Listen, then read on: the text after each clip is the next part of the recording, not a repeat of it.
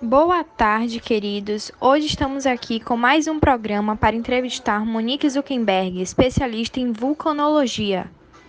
A maioria das pessoas não sabia que o vulcão Anak Krakatoa surgiu há um tempo atrás. O que você poderia falar sobre isso? Boa tarde, Laura. É uma honra estar aqui. Bom, em 1883, a ilha de Krakatoa foi um palco de uma erupção que destruiu toda a ilha, e com isso se formou o Anak Krakatoa. Anak significa filho, então o filho do vulcão Krakatoa.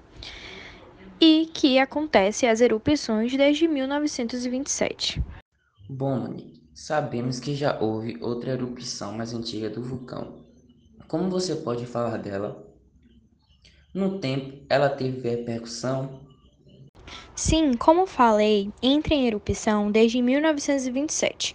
E de lá para cá vai ficando mais violento, com uma altura atualmente de 300 metros acima do nível do mar. Ele nunca fez um grande barulho e em suas aparições, porém, no final de 2018, foi o causador de um tsunami, provocando a morte de 430 pessoas.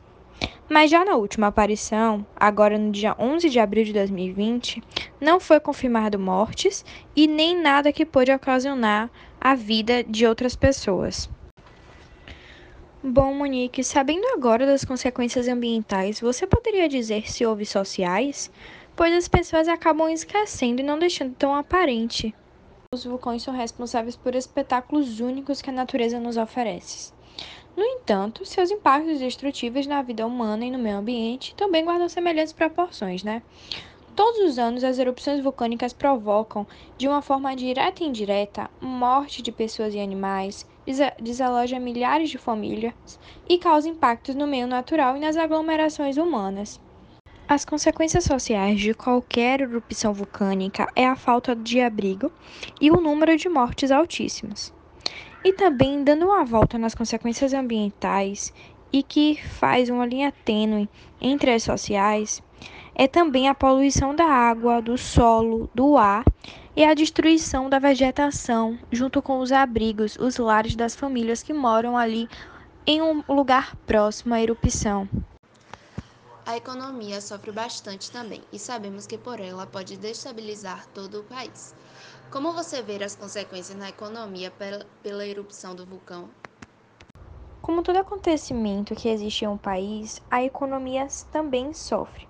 E com a erupção do vulcão Anak Krakatoa, abalou todo o mundo. E com isso, os países aliados tentaram se unir para ajudar economicamente a Indonésia. Você sabe dizer a altura do que o Anak Krakatoa emitiu fumaça? A coluna de fumaça que o Anak Krakatoa emitiu chegou a 500 metros de altura, e a explosão foi tão forte que algumas pessoas que estavam na capital escutaram os barulhos antes de entrar em erupção. Você saberia dizer como estão os indonésios e, e se a preocupação já passou? Não, eles estão bastante preocupados, pois não é a primeira vez. E como ele só está crescendo e é ativo, a qualquer momento o vulcão ele pode fazer outra erupção, deixando o mundo escuro por 18 horas, como aconteceu tempos atrás, e matando pessoas. Existe uma escala de perigo dos vulcões, né? Você poderia falar qual o número o ANAC está?